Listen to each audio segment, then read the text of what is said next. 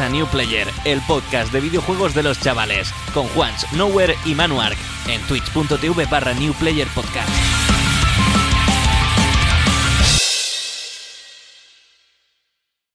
Bienvenidos y bienvenidas una semana más a New Player, el podcast que si fuese una aventura gráfica sería imposible de completar, porque todas las decisiones que tomamos son incorrectas.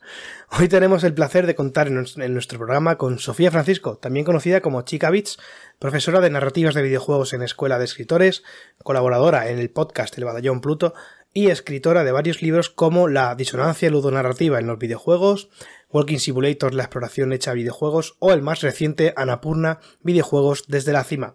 Bienvenida y buenas tardes, Sofía. Hola, Juan, ¿qué tal? Por otro lado, tenemos a Manu Ark, que debe, debe, que debe llevar que debe llevar más de 12 cafés desde el sábado para estar aquí hoy. Hola Manuel. Eh, punto número uno. A ver. No sé qué ocurrió el sábado. Punto número dos. No sé lo que está ocurriendo porque se me ha ocurrido coger el navegador y ponerlo en una esquinita de la pantalla y se me ha quedado todo bugueado. Entonces yo solo espero poder leer el guion porque si no estoy un poco jodido. Pero no pasa nada. Aquí estamos una vez más, otra vez tranquilísimos, sin Pablo, sin que se nos queje de la melodía. Bueno, cositas, ¿no? un día más. Hoy Pablo no puede estar aquí porque, bueno, como ya ha dicho varias veces, él es maestro de primaria y resulta que hoy tiene claustro, reunión de profesores o algo así me ha dicho. Y bueno, pues no va a llegar. No sé si en algún momento de la velada entrará o no, lo dudo, pero bueno, si, si, es así, pues será bien recibido. Por último, yo soy Juan y quiero recordar que gracias a nuestros mecenas estamos eh, sorteando este mes, en el mes de febrero, Vampire Survivors, Blasphemous, Undertale, Red Dead Redemption 2, The Witcher 3 Wild Hunt y Fallout 4 en los niveles 2 y 3 de nuestro Patreon. Este es el programa número 18, Manuel, apúntate la rima, de la tercera temporada de New Player al lío.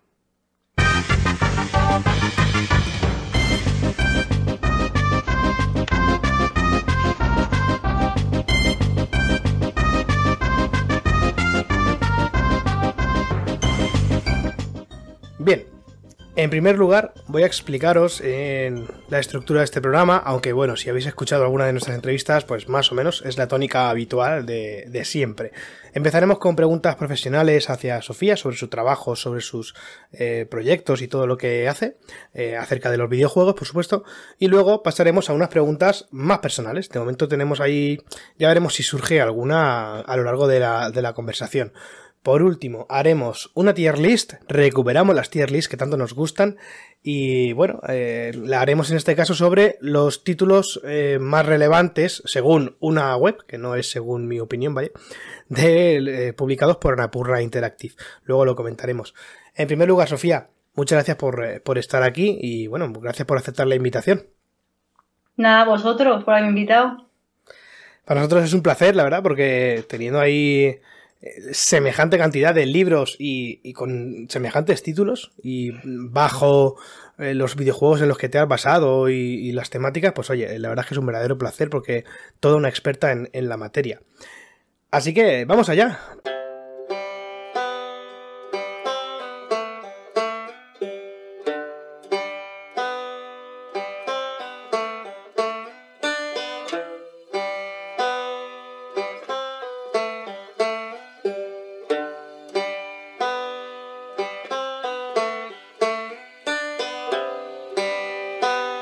En primer lugar, háblanos sobre ti, cuéntanos pues, quién es Chica Beats, dinos todo lo que haces en tu vida cotidiana relacionado con videojuegos, de forma profesional, etcétera, etcétera. Si quieres también cuéntanos los libros que tienes escritos, porque ya he visto que son bastantes. Eh, hmm. Con total libertad, cuéntanos todo lo que quieras sobre ti. Bueno, pues yo me llamo Sofía Francisco, soy chica bis en redes sociales y actualmente tengo 30 años. Em, eh, nací en Madrid y he estado toda la vida viviendo en Madrid, en el barrio de Vallecas, pero actualmente hace un par de meses me he venido a vivir aquí a, Zaragoza con mi pareja y efectivamente el tema de los videojuegos empecé sobre el año 2016 a colaborar con distintos medios, eh, aquí bajar a Blues, Televi Magazine, luego ya posteriormente Presura, por ejemplo, también.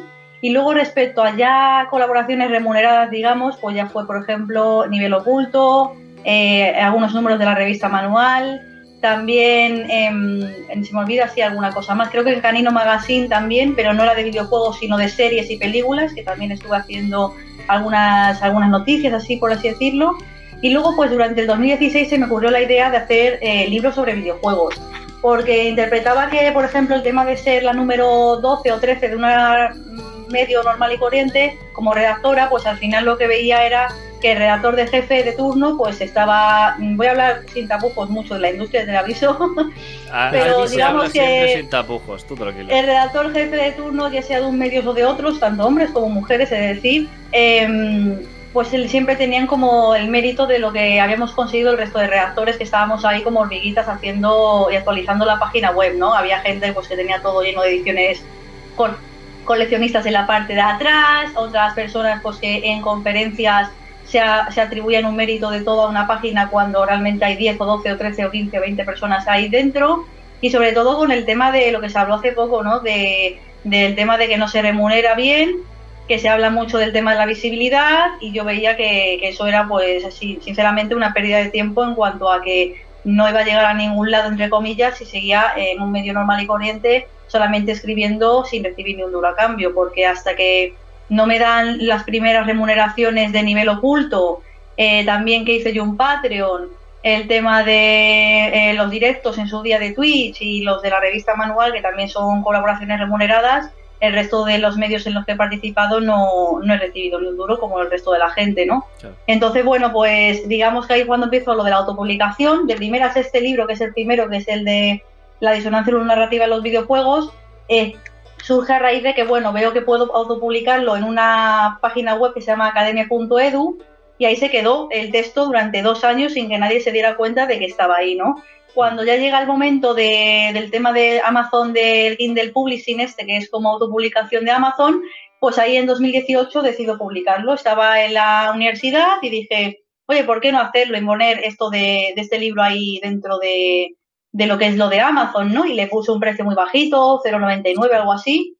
Y, nada, es un librito muy fino. A día de hoy, pues tiene muchos fallos en cuanto al tema gramatical. O sea, yo soy consciente de que este, por ejemplo, no es el mejor libro.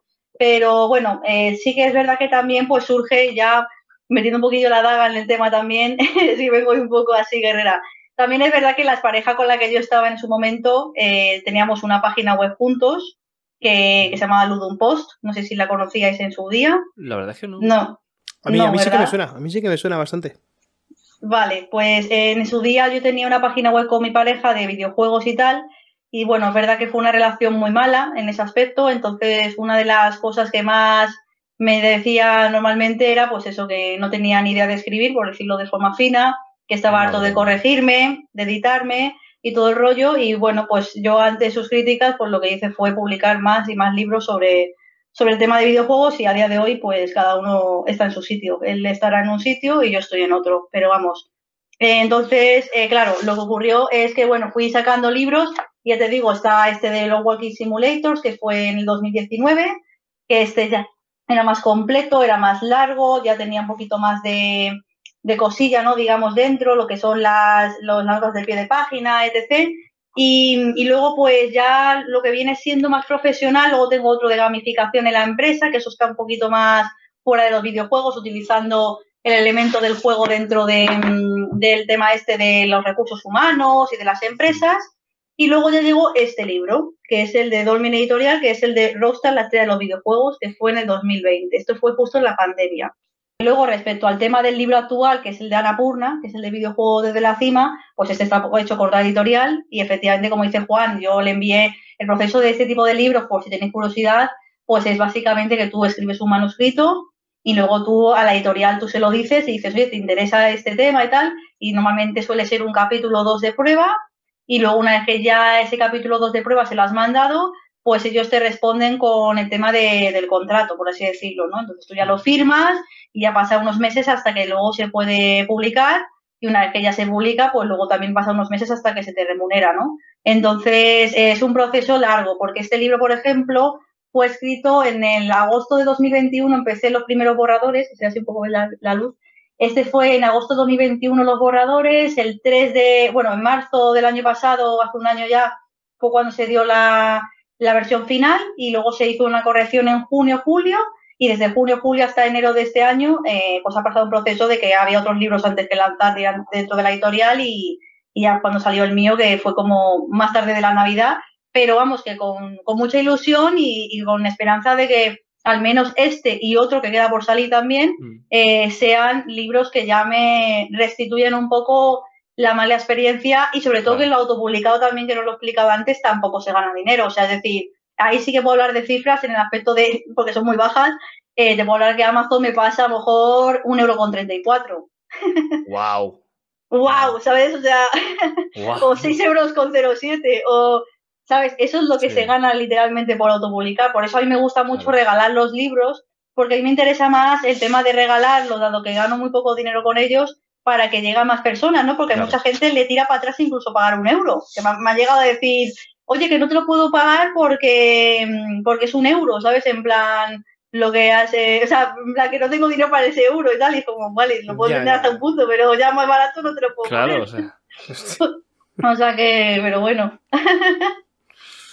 Vale, pues si os parece, vamos a cambiar un poquito, vamos a girar el timón. Y vamos a eh, háblanos sobre tu trabajo como profesora en narrativas del videojuego. Pues eso, pues eh, un poco los orígenes, ¿no? O qué más te gusta, lo que nos quieras decir tú sobre esto. Sí, eh, lo de Escuela de Escritores fue una sorpresa porque yo era alumna, estuve durante mucho tiempo como alumna, tanto de cursos grandes estilo novela 1, novela 2, que son un año entero de académico, desde octubre hasta junio, por ejemplo, y entonces, bueno, pues yo tenía muy buena relación con ellos en cuanto a que he sido alumna de muchos cursos, de psicología de los personajes, de autoficción, autobiografía, me gusta mucho el entorno de la autoficción y la autobiografía, que es donde quiero derivar después de todo esto. Eh, y entonces, pues claro, eh, me, avisaron ¿no? que necesitaban algo relacionado con, videojuegos y que si le interesaba escribir algo del curso, pues esto fue igual que con un libro. Eh, me dijeron, oye, haz un temario no lo enseñas, te damos el ok, se te hace un contrato y tú empiezas a hacer ese taller de, narrativa del videojuego. Entonces, bueno, digamos que es difícil porque eh, en este caso, pues lo, la dificultad reside un poco en que eh, tienes que tener alumnos. Esto es lo básico, ¿no? Entonces, ¿qué ocurre? El precio es alto, porque el precio son 175 euros de curso. Son cinco semanas, es un taller pequeñito y está enfocado en gente que normalmente no tiene tanta noción de videojuegos, ¿no? Porque se habla de la disonancia, la resonancia, la alineación narrativa, luego se habla de la construcción del world building, ¿no? ¿Qué, qué reglas tiene que tener básicas? También se habla del tema de las narrativas emergentes, eh, Hideo Kojima, Yokotaro, tal, o sea, hablar un poquito de, lo nuevo que también está saliendo y eso hace un poco el conjunto de dar unas nociones básicas a una persona, pues normalmente suelo tener alumnos mayores, ¿no? Mujeres mayores de 40, 45, hombres también de aquella edad, también hay chicas jovencitas o chicos jovencitos que están empezando en el desarrollo de videojuegos y les exigen, digamos, más nociones de lo que es narrativa y entonces es como que mm, eh, pues les gusta este curso también. Sí es verdad que tengo que decir, para ser sincera, que ahora mismo se va a paralizar el curso, porque como estoy yo con el tema de las oposiciones, he hablado durante esta semana con, la Escuela de Escritores y ahora mismo se va a paralizar.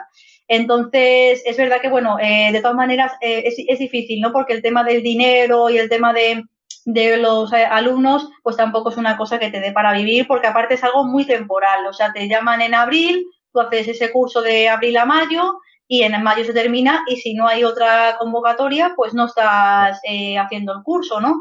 Pero a mí me ha venido muy bien, sobre todo de cara a, a, eh, liberarme un poquito de tensión en cuanto a la hora de hablar, eh, también un poquito empoderarme en el aspecto de, pues esto del liderazgo un poco, que también lo tengo que hacer mm. con la universidad, a veces de mandar a la gente y tal, y es como que le he visto ahí mi, mi truquillo y me gusta y todo el rollo, y, y no sé, también aprender de los alumnos, ¿no? Porque al final en este curso lo que se hacía muchas veces eran propuestas, yo les pido que hagan un ejercicio, ellos me mandan sus mundos, sus propuestas y he aprendido mucho de, cómo cada uno vemos eh, el videojuego. Hay gente que lo ve desde la perspectiva de algo más indie y hay gente que lo ve desde la perspectiva más fantástica o se basan más en el cine o tal y, y ves muchas propuestas muy buenas y yo se me han quedado a la cabeza muchas de ellas, ¿no? Como ideas que ya les he dicho que se pongan a desarrollar y que y empiecen a hacerlas por ellos mismos porque, porque tienen potencial, ¿sabes? Y, y no lo digo por el tema de que hayan sido alumnos, sino porque creo que hay mucha gente que tiene muchas historias dentro de su cabeza que, en el mundo del videojuego las pueden expresar y, quedan muy chulas, vaya. Mm. claro, al final eh, cada persona tiene un contexto completamente diferente y nunca sabes lo que tiene ahí dentro si no lo saca. Entonces, claro, hay mucha gente que a lo mejor, pues eso, no, o no ha tenido la oportunidad, o no le han dado ese empujoncito que lo anime y tal, y, son cosas que se están perdiendo. O sea, está guay, la verdad. Totalmente. Muy bien, por, darle otro giro al timón que, que estabais, que estabais manejando antes. Eh, ¿Qué más nos puedes contar ahora sobre tu participación en el podcast El Batallón Pluto? ¿Cuándo y cómo empezaste? ¿Qué es lo que más te gusta? Di todo lo que quieras sobre, sobre Pues este en el tema de video, en el tema de videojuegos, yo creo que es la parte más positiva que me he llevado del tema del mundillo, ¿no? Porque esto surge a raíz de la macro esta que tuve en la pandemia y que yo estaba fatal, ¿no? Y yo con Sergio pues ya había tenido colaboraciones pequeñitas, en plan de haber entrado alguna vez en el programa, em, pero entonces vi que fue pues eso, a raíz de un poco esa persona que me decía que no valía para muchas cosas de estas o siempre ponía muchas pegas y todo el rollo, me acuerdo que me compré el dietinano, que lo voy a enseñar aquí en cámara, a ver si lo puedo enseñar, sí que se caiga nada. Bueno, pues ese dietinano, digamos el diabético yetinano dorado, oro cubano, se llamaba algo así. es, muy bonito. Me, quedé un poco así en plan Cuban Gold, eh, a ver, racismo también. Pero bueno. El oro de Latam, Dios mío. Entonces era como, se llamaba así literalmente el nombre, ¿no? Del modelo. Y me lo compré porque, ya te digo, en su día esta persona pues decía, ay, qué más se te excusa, tienes que comprar un micrófono, comprarte un micrófono. Y cuando me lo fue a comprar, pum, justo fue cuando cortó conmigo. Entonces, el Juanjo que era em, uno de ellos que son de los miembros del Batallón Pluto, me dijo una frase que a mí se me ha quedado muy marcada aquí, que es que como lo tenía la estantería de arriba allí en Vallecas, dice, ese micrófono lo vas a bajar y lo vas a subir mil veces. En el aspecto de que me la suda lo que haya dicho la gente esta o este tío o quien sea. Eh, con nosotros vas a participar todo lo que tú quieras, ¿sabes? Y es verdad que eso se ha cumplido durante los años. Yo tengo una amistad muy férrea con, con Sergio, que es el que lleva, digamos, el timón de lo que tú has dicho, ¿no? del podcast es un puto crack. Em, y Sergio es una persona muy capaz de. Tiene máster del tema de locución, si le oís, eh, es una delicia oírle.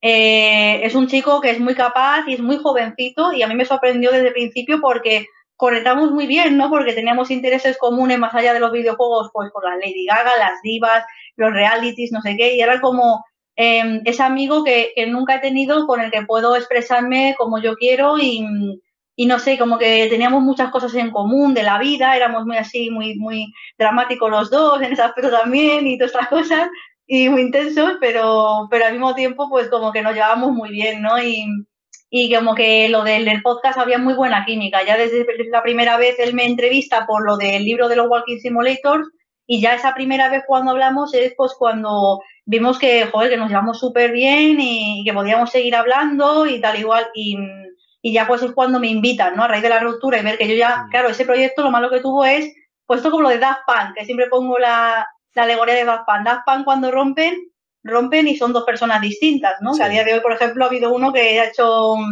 eh, cosas en solitario, pero ninguno se va a llamar Daft Punk, ¿no? No, no va a haber uno de ellos dos que coja todo el camino y todo el territorio. A mí lo que me ocurrió era que yo tenía una página web más los directos y claro, esa persona se queda con absolutamente todo. Yo me quedo sin nada, Claro, eh, me borra de hecho todos los, a pesar de que teníamos en ese momento, teníamos un poquitín de comunicación por Gmail y tal, eh, no me avisa de que va a borrar toda la página y la borra de un día para otro y todos mis textos se borran. Y es como, hostia puta, pero ¿cómo puede ser tan mala persona, cabrón? Entonces, así dicho.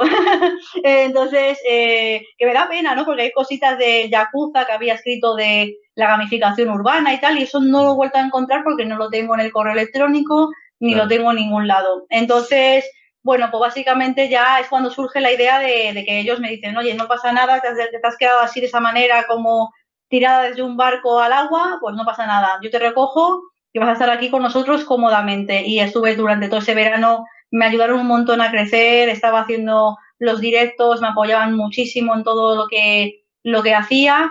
Y, la verdad que no, no, nada más que tengo palabras de agradecimiento con ellos. Ahora estoy ahora mismo en un impasse por el tema de que tengo muchas cosas de tareas y tal, mm. pero cuando puedo me, acerco y hablamos de las tofas y hablamos de, noticias y de todo esto. Y yo llevo desde el 2020 con ellos. Y de hecho tengo una tacita que se me ha olvidado que la tengo allí del batallón Pluto y, no sé, es como un equipo muy bonito que se ha formado y, ha ido entrando nueva gente, ha entrado Nuria, ha entrado Víctor, ha entrado, eh, bueno, Trades toda la vida estaba también ahí en el, en el, bar, en el barco también, ¿no? Y, no sé, yo creo que, si os gusta el tema de los videojuegos, eh, es un podcast muy, muy guay de escuchar y hay muchas voces distintas. Lo bueno que tiene es que hay mucha diversidad y cuando tenemos un tema entramos ahí a saco y Atreides tiene una opinión pero yo tengo otra y Nuria tiene otra pero yo tengo tal y, a veces surge polémicas y comentarios, ¿no? Sobre todo en el tema de las mujeres, de que te cuestionan mucho más. Eh, a mí me han llegado a decir que si hablo muy rápido, que si digo muchas veces y tal, que soy una feminazi de mierda, que sí. Pero eso en, el propio podcast. En, los comentarios de iVoox, no, en el propio podcast, entre nosotros, entre nosotros de miembros, súper bien. Buena dinámica, pero es el comentario que mucha gente anónimamente te cuestiona, mientras que a lo mejor tus compañeros han podido cometer el mismo error en alguna cosita pequeña, que, todos tenemos derecho a cometer errores, y oye, pues dices una cosa que es Ubisoft y no de Ubisoft y es de Square Enix, por ejemplo, ¿no? Y en cambio a mí, pues, oye, te equivocas en algo de Ubisoft o de Square Enix y van a por ti a saco, ¿no? Y es como, hostia, pues En, esta vida, desde el anonimato, todo el mundo es muy valiente. O sea, es que eso es así. Sí, no, sí, sí, totalmente. Mm. Entonces, bueno, pues el batallón, súper bien. Yo la verdad es que me lo apunto porque no lo conocía, lo del batallón Pluto. Y la verdad es que ahora tengo curiosidad sí, y son bastante, bastante oídos, ¿eh? O sea, una vez que hicimos una reunión y me dijo Sergio, es que nos escuchan 20.000 personas al medio. ¿Qué, eh, pues, ¿qué dices? ¿Qué dices, Sergio? Me estás poniendo los nervios. Dice que sí, que sí, 20.000 personas al medio. Digo, no, no, no, no. no. O sea, eh, entonces me refiero que son bastante grandes y se lo merecen todo lo, todo lo que tienen porque curran muchísimo, la verdad. Bueno, siempre que se vea recompensar el esfuerzo, eh, sí, que igual que he hablado mal, he hablado mal y puesto verde, también quiero poner las cosas como son, ¿eh? La gente que lo hace bien, lo hace bien. Un poco para, para, todos, ir repartiendo, me parece. Exacto. Cada uno recibe lo que merece, ¿no? Como se suele decir, ¿no? Exacto. Exactamente, sí. Vale, pues vamos a hablar ahora sobre Anapurna, videojuegos desde la cima. Eh, ¿Por qué este título? ¿Qué significado podríamos darle a nosotros? Eh, cuéntanos la chichita de este libro. A ver. Pues bueno, el primero que quería enseñaros, no sé si ha sido porque en cámara nos ha visto y tal, que hay tres ediciones, por si la gente quiere cogerlo. Eh, esto solamente las ediciones limitadas, eh, estas dos que es War Remains y la de Otherwise, solamente se puede coger por la página de los de papel, pero lo que viene siendo esta otra es estándar y esta se puede coger en tiendas normales de pues el corte inglés, snack, etc. Y bueno, lo que viene siendo lo que es el título, que es lo que me has preguntado, eh, claro, a mí me costaba mucho ver entre Anapurna y videojuegos cómo podía integrar la palabra videojuegos, porque siempre es bueno eh, integrar la palabra videojuegos en los libros de videojuegos porque los diferencia, digamos, de otros y cualquier persona que entre a la tienda ya sabe que eso va sobre videojuegos. Mm. No tiene que estar ahí buscando si eso no es, ¿no? Aparte, Anapurna es, un, es una montaña, es un, uno de los 8000, que mm, eh, dicen que es el Everest, digamos, de los principiantes, porque, entre comillas, principiantes, que te puedes morir ahí. O yo me muero 100%. yo también. sí soy. Entonces, resulta que, bueno, pues eh, el, el Everest de los principiantes se habla así porque, digamos que en Estados Unidos está el Gap Year, este, que es como un año que se tiran eh, con 18, 19 años explorando el mundo, la gente que tiene dinero y tal. Entonces, Megan Ellison, que es la creadora de Annapurna, pues es la, hija de uno de los grandes multimillonarios de Estados Unidos, que es Larry Ellison. Y esa chica lo que hizo fue el viaje hacia la Annapurna. Estuvo allí y entonces luego le vino la idea para hacer la empresa de cine y de televisión que es Annapurna Interactive. Una vez que luego, o sea, perdón, Pictures, una vez que terminó la de Annapurna Pictures, hizo la de, bueno, no que la terminara, sino que surgió a raíz de esa, en el 2012 surgió Annapurna, eh, perdón, 2016, me estoy equivocando, 2016 eh, surgió Annapurna Interactive, que es ya la de videojuegos, ¿no? Entonces, ¿por cómo podía poner las dos cosas en el título? Pues estuve pensando, Annapurna, Annapurna es una montaña, la cima, tal, digo, o videojuegos desde la cima, en el aspecto de que quería darle quería darle como la importancia de que son videojuegos muy chulos, independientes y que no tienen a lo mejor esa publicidad y esa difusión tan grande como a lo mejor otros títulos AAA, y es como pues desde la cima en el aspecto de que los quiero poner en una cima, ¿no? En cuanto a que quiero con el libro expresar el tema de, que estos juegos tienen mucho, mucho más de lo que pensamos a lo mejor de primeras y que han sido tantos durante estos cinco años, porque yo hablo desde el 2017 hasta el 2022, em, han sido tantos que, es necesario ya que, que, alguien hablara de este tema, ¿no? Igual que lo de Rockstar, me parecía brutal que no hubiera ningún libro sobre ello, luego entendemos por qué, porque a lo mejor si te dicen lo que sea, pues... Nos eliminan todos. había uno, había uno que era de David Kastner, que es del 2012, que se llama Jacket, que también lo tradujeron al español por GamePress en el año 2020. Pocos meses antes de sacar yo este, salió el de traducción en español de Jacket en GamePress. Y ya te digo, y el de Anapurna, pues ahí surge lo que es el título, ¿no? Y, bueno, y la idea, la idea era esa, ¿no? Darle como más difusión a los videojuegos porque veía que se quedaban ahí como, parecen como singles de canciones, ¿no? Como que intenta representar el álbum porque van saliendo como según va pasando el tiempo y te das cuenta poco a poco que, que tienen un montón, ¿sabes? Y ya no solamente de los que ellos han sacado como publicados por, por Anapurna, sino por el hecho de como ellos como distribuidora, porque no es una, no es una empresa que em, hace videojuegos, desarrolla. Ha empezado poco, al último ya en el 2021 hicieron un estudio propio, pero digamos que lo que se encargan es una publisher, distribuyen eh, videojuegos. Entonces, digamos que eh, no solamente su función es la de distribuir videojuegos, sino también la función de hacer ports, adaptaciones. Por ejemplo, Journey Flower, eh, Cloud, etc., había habido juegos que eran del 2005, 2012, etc., que ellos lo adaptan a PC y les dan una segunda vida también. Y eso también los he hablado dentro de, del libro pues, para que hubiera también más contenido en ese aspecto, claro. Mm, interesante. La verdad es que todo lo que tenga el sello de, de Anapurna, seguro que, viene con, calidad y por lo menos con cariño. Eh, así que, bueno, pues a partir de esto, aunque más o menos nos podemos imaginar por qué, pero cuéntanos por qué decidiste escribir sobre Anapurna, si es que sientes una atracción especial o hay una relación que tengas con ellos que no tengas, por ejemplo, con, otra compañía, con otro publisher, o bueno, en general con alguna empresa de videojuegos. Eh, cuéntanos por qué decidiste sobre, sobre Anapurna escribir este, este libro que mm, creo que es una de tus obras eh, más, más grandes de todo lo que has escrito.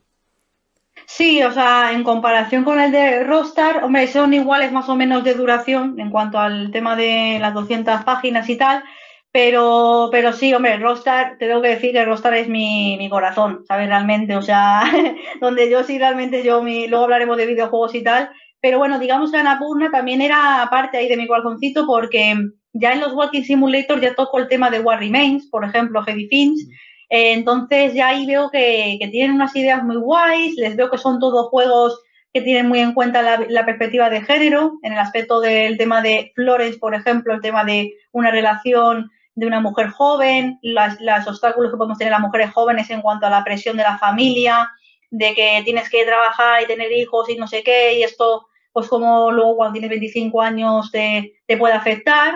Y también en el caso de War Remains, la, la chica, la, avatar es una mujer joven también que está embarazada y tiene que ver todo el tema de su familia, Sayonara Wild Hearts de nuevo lo mismo, em, de una ruptura, etc. Eh, y luego tienes, por ejemplo, pues los últimos juegos como 12 Minis, que también son videojuegos así como más independientes, más originales y como que a mí me han llamado más la, atención. Entonces yo decidí, digo, mira, no nadie ha escrito sobre este tema y lo tenía ahí como pululando y es cuando ya empiezo a, investigar y digo, pues oye, se puede hacer un libro sobre esto porque sí que hay bastante título. Hey, gente, aquí hubo un pequeño corte, un fallo de internet, pero básicamente Manuel le hizo una pregunta que decía así, em, ¿por qué has incluido los juegos que, aparecen en tu libro y no otros como por ejemplo The Artful Escape o Stray? ¿Vale? Así que nada, lo siento, aquí os dejo con la respuesta de Sofía. Guapos, os quiero. Stray, por ejemplo, no aparece por cuestión de tiempo, porque el libro al escribirse em, se terminó de, borrador, eh, digamos, en marzo de 2022 y el juego de Stray no sale hasta julio de 2022. Es una pena, ¿eh? Porque a mí me hubiera gustado haberlo metido. En el caso de Artful Escape aparece como pincelada eh, no solamente Artful Escape, sino todos los juegos que van apareciendo durante el 2022 y 2023 en un capítulo que pongo el futuro de Anapurna o el legado de Anapurna, algo así como que aparece, o futuras metas o algo así lo puse, ¿no? Entonces, eh, ahí ya se habla un poco de los que vienen más adelante y de qué van un poco cada uno de ellos, ¿no? Y, es como un poco lo que pasó con el de Rostar. En el Rostar había gente que me preguntaba que por qué no había puesto nada sobre el table tennis. y me hizo gracia, porque es como, porque tengo, claro, el libro iba, pues salía GTA 4, GTA 5, GTA 3, GTA 1, GTA 2, Red Redemption 1, Red Redemption 2, y era como, bro, ya no podía poner más, o sea, claro, claro. o sea, son seis meses de trabajo, si no me tengo que tirar años, ¿no? También no aparece Bully, que mucha gente me dijo, ¿por qué no habéis puesto Bully? Bully también me encanta, pero...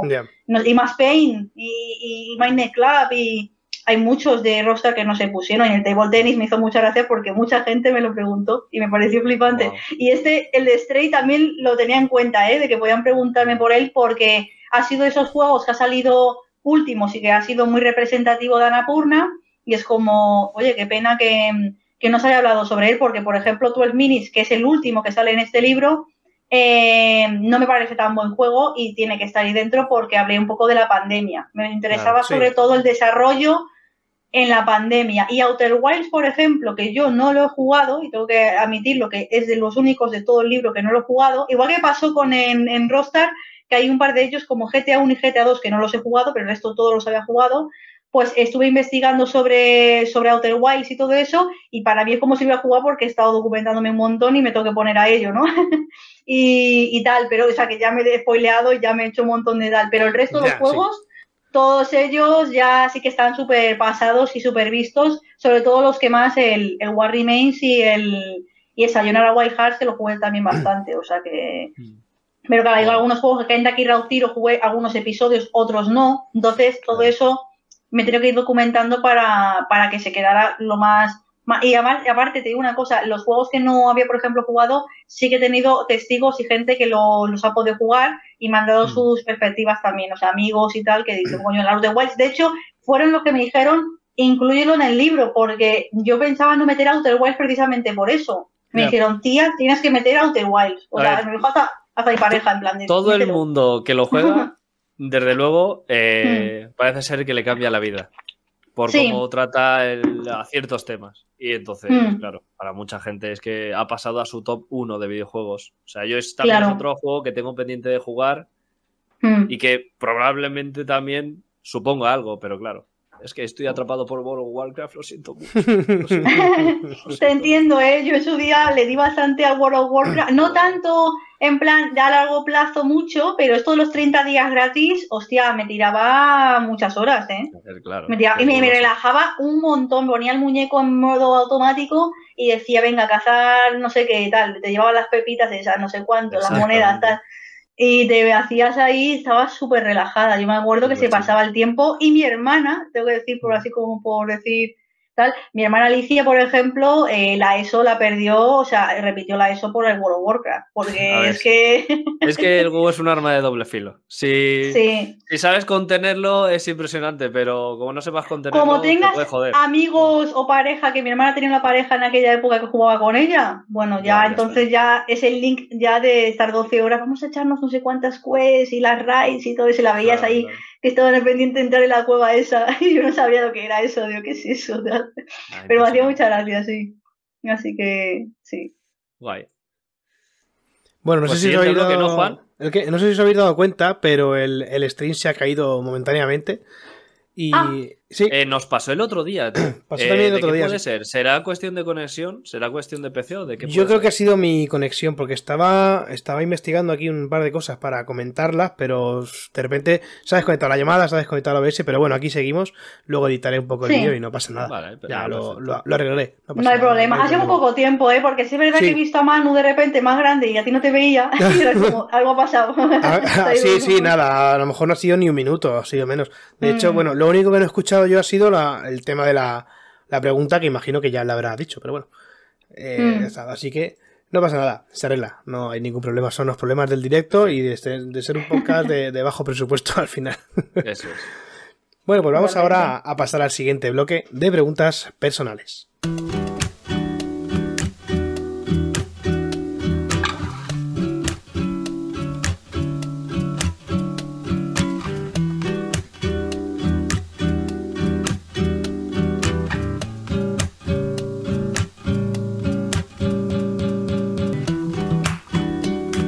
Primer lugar, sin contar los juegos de Anapurna, que bueno, ya nos has comentado cuáles has jugado, cuáles te gustan y, y también, bueno, eh, yo creo que es una, una, opinión generalizada, ¿no? Que al final, pues todo el mundo eh, conoce el Journey, a todo el mundo le gusta el Journey porque es una experiencia maravillosa, al igual que el What Remains of Edith Finch. También a mí es uno de los que más me gustó de Anapurna, me, me parece espectacular, la verdad.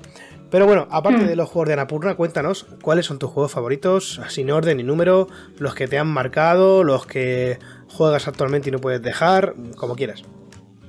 Pues mira, actualmente sí que es verdad que llevo mucho tiempo sin jugar en serio, pero digamos que el tema de el más favorito, el mejor para mí, es el GTA 4. O sea, eh, sé que ah, es bueno, ¿no? ¿Te, gusta, Manu? sí, la verdad es que de los GTA probablemente haya sido al que más horas le haya metido. Eh, siempre, porque luego, por ejemplo, con el 5 me lo pasé, pero luego hmm. no lo volví a rejugar, el online apenas lo toqué, el 3 pues el típico de haberlo jugado así un poco de chill, pero al que más horas le metí de decir, hoy me apetece perderme por la ciudad, era el 4, o sea, no sé. El 4 tiene mucha magia, o sea, yo a mí me flipa, yo tengo el sueño de ir a Nueva York y ver esas calles por mí misma en persona, porque la verdad que a mí lo que me atraía mucho de los GTA es una cosa que como chica y como mujer, ¿no? como niña en aquella época, les, les sorprendió un poco a la gente, en plan, bro, ¿qué, pasa contigo? ¿Cómo juegas al GTA? También hay que tener en cuenta que vengo del barrio de Vallecas, o sea, el barrio de Vallecas es el GTA real. para mí era como entrar dentro realmente de mi, de mi barrio, ¿no? Y, y nada, la verdad que a mí me gustaba mucho pues el tema de ser recadero, ¿no? En el aspecto de, pues, de un punto A a un punto B, el tema de la relajación que a mí me traía eso, ¿no? De todo muy cuadradito y muy controlado, que yo soy así un poco perfeccionista en ese aspecto.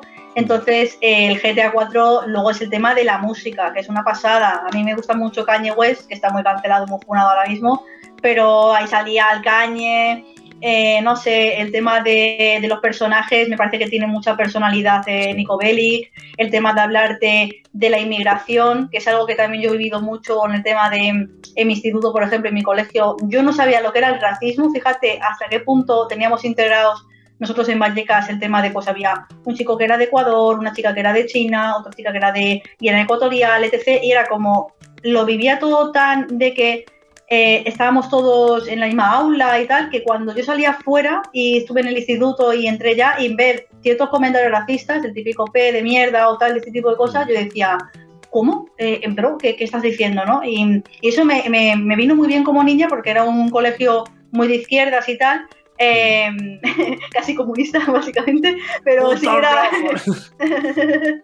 era, muy, era muy tal y entonces eh, era como que nos metieron desde el principio muy el tema de las mujeres, el tema de que podemos hacer lo que queramos, el tema de que todos somos iguales, etc., que es algo que, que a día de hoy lo tengo súper metido a hierro en cuanto al tema de no soporto el tema del racismo, no soporto el tema de todo esto que está viendo y todo este tema de cosas que como... madre mía, madre mía ni, de coña haría yo eso. Está candente el tema, madre mía. Está candente el tema, pero, pero bueno, el tema está en que, que no se veía en GTA un poco eso, ¿no? Lo del tema de la inmigración, lo que yo he vivido un poco también como de niña y de adolescente, y también un poco el tema del morbo y de la peligrosidad cuando eres adolescente, pues todos hemos pasado por la época del GTA San Andreas, que lo tenía mi primo Miguel, y era como, bro, que hay esto, que hay lo otro, no sé qué, mira si haces esto, lo otro, y estaba siempre, pues había dinámicas muy tóxicas y muy malas, que a día de hoy dices, pero que por qué hacíamos eso, pero a día de hoy, pues el GTA 4, ya te digo, a mí me, me, flipaba y creo que también con el paso del tiempo, de hecho, el libro de Rockstar, eh, la primera frase que puse aquí era de GTA 4 y puse que lo hemos conseguido, hemos ganado, que es la última frase que dice. Eh, en el aspecto de que te habla mucho del síndrome del superviviente, que es un síndrome que también aparece en de las tofas, un poco personalmente, o sea, de personalidades o psicológicamente hablando, que es em, la, situación en la que se queda una persona cuando hay un abandono muy fuerte o hay una situación muy traumática, ¿no? De, por ejemplo, Nico viene de la guerra de Serbia y él viene y, se siente como que también siente culpabilidad por los que murieron en su día en su ciudad, ¿no? Y como él no pudo impedir que murieran sus amigos y tal. Entonces hay muchas cosas como la, la frase está típica, I'm the one who survived. O sea, es como, está bien sobrevivir, pero a veces sobrevivir em, después de un hecho tan traumático, hasta qué punto sobrevivir es bueno, ¿no? Y ese tipo de mierdas, yo cuando era pequeña me volaron la cabeza, en plan, yo siempre lo he hablado en muchas entrevistas, que fue mi juego de niña mujer, ¿no? Que fue como mm. cuando ya empiezo a entender de qué va un poco el mundo y los fallos que tiene el mundo y en este caso el sueño americano, ¿no? Que al final se extrapola al resto de países de Europa, como es España, ¿no? Mm. Así que ese sería mi juego favorito de la historia. Luego tengo juegos muy guays que me gustan, como Mirror's Edge, me molaba mucho en su día, el tema de la libertad que tenía, y eso es algo que luego no he podido experimentar tanto en los juegos, ¿no? El tema de modos de una historia, a mí me gustan mucho los de un jugador y de historia y de un jugador. A mí no me mola tanto el multi, salvo en ocasiones así muy puntuales como el Apex que le pegué unas viciadas que no tengo ni puta idea de qué hacía tanto tiempo porque me metía ahí con la, con la chica que es doctora y en plan todo el rato ahí de healer y tal y me flipaba. De hecho fue porque me conocía a mi pareja actual que estábamos jugando todo el día al Apex y todas estas cosas, pero ojo, ojo el Apex. y, y, ojo el LOL también, que fue el LOL también, pero bueno. Bueno, menos mal que salí de ese pozo. Son, buenos lugares para, para, conocer a alguien, la verdad. No está mal. Sí, la verdad es que. y luego el Kingdom Hearts y todo esto, ¿no? Pero, pero bueno, la cuestión es que es verdad que como juegos así favoritos, pues el GTA 4, el, el Mirror's Edge, luego ha habido algunos así, pues que ahora mismo no me puedo, no me acuerdo ahora mismo mucho, pero, pero sí, todo lo que tenga que ver así como de recadero y tal, Animal Crossing, en su día también me mola mucho. Eh, el Doom Eternal me mola un montón. Eh, al contrario de lo que yo pensaba. Juegardo. Me, me, metí en esa mierda y dije, hostia, o sea, porque, todo, porque es por el tema también, otra vez de nuevo, del tema de trepar, el tema de no sé qué, ese mm. tipo de cosas en primera persona era como, guau, qué pasada, ¿no? Y, ah, por cierto, no podía olvidarme que lo tenía el cuadro atrás en el salón, pero aquí no lo tengo, el Gozo Tsushima. Que el Gozo Tsushima, a pesar de ¿eh? que a la gente no le mola nada, a mí me flipa porque la parte final, en la época en que me pillo en plan del perdón, una P, el perdón, eh, no te pienso perdonar, a tomar por culo. o sea, era como, ¿qué cojones está pasando aquí? Pero así me moló mucho. Tremendo, sí, sí, más tremendo. Es tremendo. Sí, sí. Sí. Y el momento, por cierto, eh, de Gozo Tsushima, cuando se pone la pantalla en rojo y como que estás en plan en cólera o no sé qué, ya no lo he vuelto a jugar, ¿eh? pero me sonaba que era como que se ponía todo en rojo, en plan, empezaba a matar a que flipas y dices, ¿pero qué, está pasando? ¿Qué es esto? En, modo ah, Me moló. Así que bueno, sí que me hizo mucha gracia los sí. Claro, y claro, eh, nos has comentado esto y intuyo que también eh, habrá evolucionado o no, ahora nos dirás, eh, el cómo has afrontado tú el jugar videojuegos desde los primeros, porque también tu contexto va cambiando, las horas que mm. tú puedes aportarle son distintas. Eh, hay gente mm. que, por ejemplo, como yo, tiene una parte troncal que le ha acompañado desde que tiene conciencia, como puede ser World of Warcraft y los MMO, pero hay gente que mm. no, hay gente que, ha sido solo de, un género. No sé, cuéntanos, ¿cómo ha sido tu vida videojueguil, tu perspectiva? Pues ahora mismo estoy en un impasse grande. Llevo ya un par de años que no juego mucho. Sí, es verdad que por eso me sorprende cuando hablo mucho de videojuegos, es en plan, bus, y yo hace ya casi tres o dos años por ahí que no, que no juego bastante, ¿no? Pero sí es verdad que es por cuestión de salud, también te tengo que decir, porque mm, tengo problemas así un poco de visión a veces y me mareo bastante. Y entonces, claro, cada vez que jugaba era unas pedazos náuseas que no veas y yo digo, bueno, vamos a dejar esto de momento y tal. Pero sí es verdad que, que cuando podía jugar con más horas o podía aguantarlo más y todo el rollo, pues sí que he tenido como épocas, ¿no? De pequeña no era excesivamente jugadora. Yo tenía la típica, mi padre, la típica eh, consola, pues era la, la NES, que es esta que es gris, por así decirlo, y teníamos el primer juego que jugué yo con conciencia de ello es el Total Recall de Arnold Schwarzenegger, o sea, una, una jugada... ¡Qué clásico! Pero eso es, reliquia absoluta, ¿no? La, wow. Ese, ese ya lo tenemos porque en las mudanzas, o sea, no en las mudanzas, pero sí que en las limpiezas de casa y tal, al final se ha debido de tirar y tal, porque tenía mucho tiempo, ¿no? Pero mi madre le compró, me acuerdo, esa consola a mi padre cuando eran novios y tal, y nosotras con 5 o 6 añitos estábamos jugando al Total Recall, que era una dificultad extremadamente fuerte. Entonces, claro, llegó un punto que nosotros, es que no podías, o sea, cuando te mataban era otra vez a empezar de nuevo desde cero, ¿no? Y nunca pudimos ver el final, y de hecho lo vi hace poco en YouTube, pues dije, me quiero quitar la espinita final de como era, y era una puta mierda tremenda, o sea, no podías, o sea, da igual los niveles, eran todos malísimos y feísimos y horribles, ¿no? Pero tenía toda la cosilla ahí de magia que, que nosotras pues ya claro, es que empiezas a ponernos unas niñas total recall y cómo acaban, pues un GTA 4 y con cosas así, ¿no? Claro. No empezamos con un... Es que lo que estaba pensando, digo, es que el rumbo natural era el GTA y el Doom, o sea... Ya ves. Es no. Entonces, claro, era un poco eso. Y luego ya, pues lo típico de Nintendo, sí que lo típico, pues los Mario, los Pokémon, muy, muy fuerte el Pokémon, la típica Game Boy Rosa que la tengo allí en Vallecas, con el Pokémon Cristal, que para mí fue el que más me gustó, porque puedes elegir una niña. Yo cuando vi por primera vez que la niña tenía pelo, en plan pelo largo, en plan, digo, esto es una niña, porque claro, se veía tan mal, tenías que ponerlo con, con la luz ahí, porque no se veía, digo, bro, esto es una niña, tal, y dijimos, sí, sí, que es una niña, y nos quedamos, lloramos, yo creo que mi hermana y yo decir, somos una niña por fin, ya no somos un niño con una gorra, ¿sabes? Como podíamos empatizar un poquito más con, con el tema de ese personaje femenino. Y el tema de lo típico, yo me acuerdo en el, en el Pokémon Cristal que te metías a, al tema de los casinos y estabas todo el día con la tragaperras, no sé qué pueblo era, pues salías como de un metro y te entrabas como en un centro comercial, subías a una planta y estabas todo el puto día con la tragaperra. Yo es que me daban igual los Pokémon. Con la tragaperra, la, la ruleta también había Intentando sacar a Porygon que costaba 99 ya madre mía del señor. Totalmente. Y, y, ya te digo, entonces yo empecé ahí un poco y luego ya por ir un poquito así deprisa, pues lo típico, los videoclubs, el tema de los Mario, Mario Party, jugar con más gente, en los cumpleaños típicos pues era que si el, el Sin Star, no tanto el Just Dance, que ya es más, mm. más, más reciente, el Sin Star, el tema de pues el iToy, estos juegos familiares y ya cuando consigo cuando consigo la PlayStation 2, que me costó mucho convencer a mis padres de, de pillarla, porque era 2005 por ahí, ya me pasa bastante tiempo, pues eso, con los juegos así familiares, el Shadow de Colossus, y ya en el 2007, que es cuando me la compro de primera de salida, pues me metí, el primero fue El Padrino 2 o algo así, un o El Padrino a secas. Un que dale.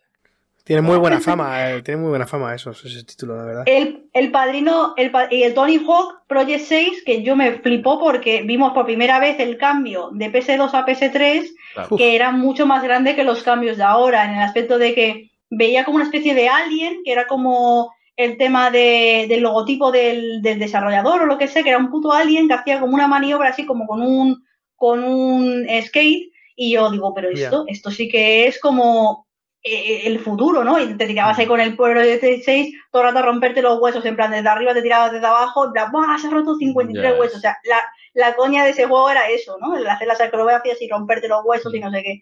Y ya, pues ahí es verdad que, bueno, pues entro con el GTA 4, estoy con el bachillerato y tal y cual, estoy con el Red Redemption, que me, me flipó, y luego ya el de Last of Us, que ya fue el flipe ya máximo de decir, pero esto qué, qué maravilla es, o sea, me compré la edición de Eli, que la compró mi hermana en su día y a día de hoy es súper agotada, pues eh, la tengo yo, la de PS3 con el cómic y todo el rollo.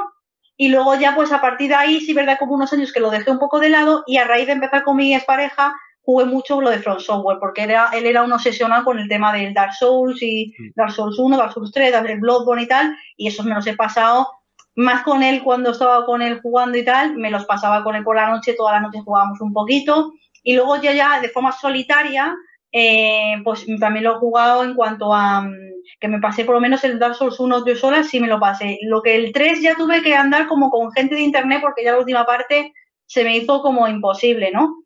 Pero, pero sí, entonces como que ya a partir de ahí, pues bueno, luego ya está jugando cosas en directo más, de así más variadas, y ya es cuando he tenido que parar y por problemas de salud y eso, pero, pero vamos, que, he jugado mucho a lo largo de mi vida, por así decirlo. No, y tanto, mm. vaya.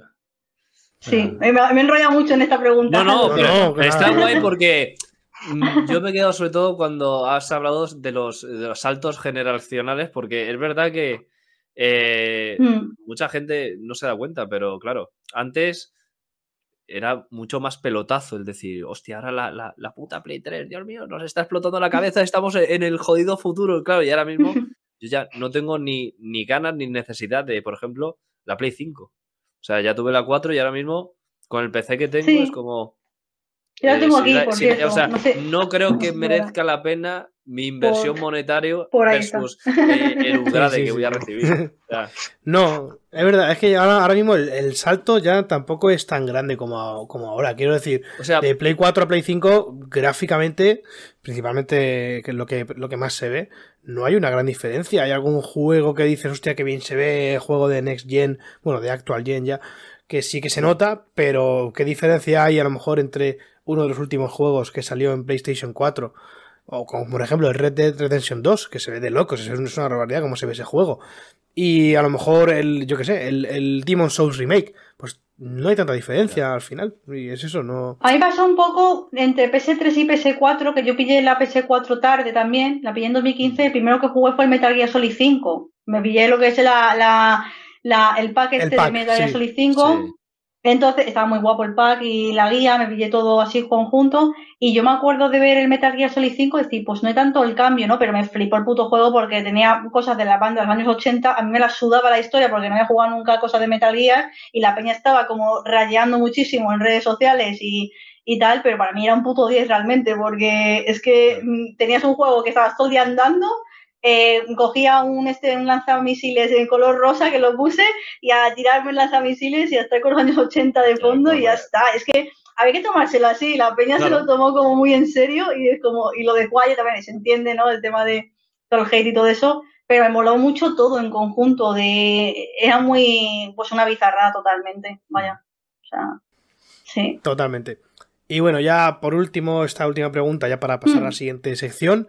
Em, aparte de jugar a videojuegos, de, enseñar, ¿no? De, la práctica docente, de escribir y de participar en podcast, pues cuéntanos eh, más eh, sobre tus hobbies. ¿Qué más haces aparte de, todo esto?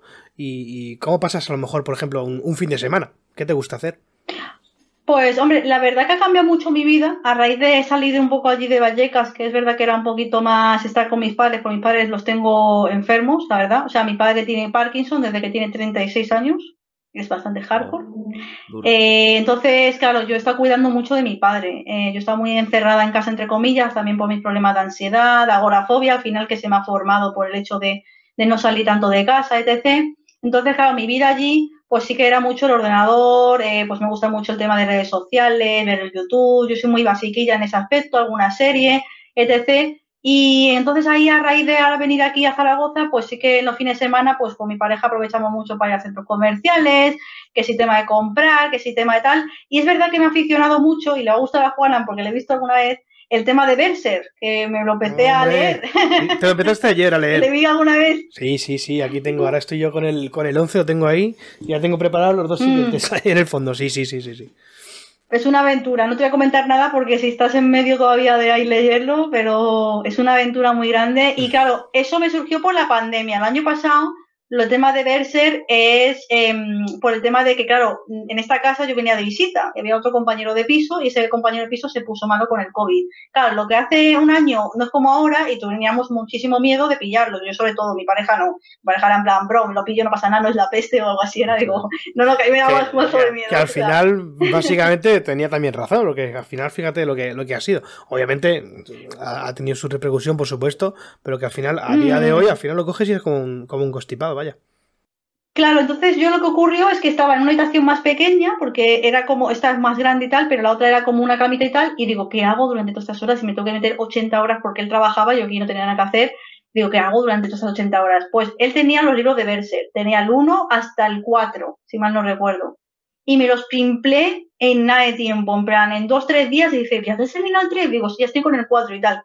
Entonces ya cuando ya vine a Madrid y todo eso, dije, yo me tengo que comprar más y el año pasado me los leí todos. Y ahora estoy con el tema de, de hasta el 20, que luego están los capítulos estos que ha hecho el, el hombre los, este. Los que no he recopilado todavía en, los de Panini, sí.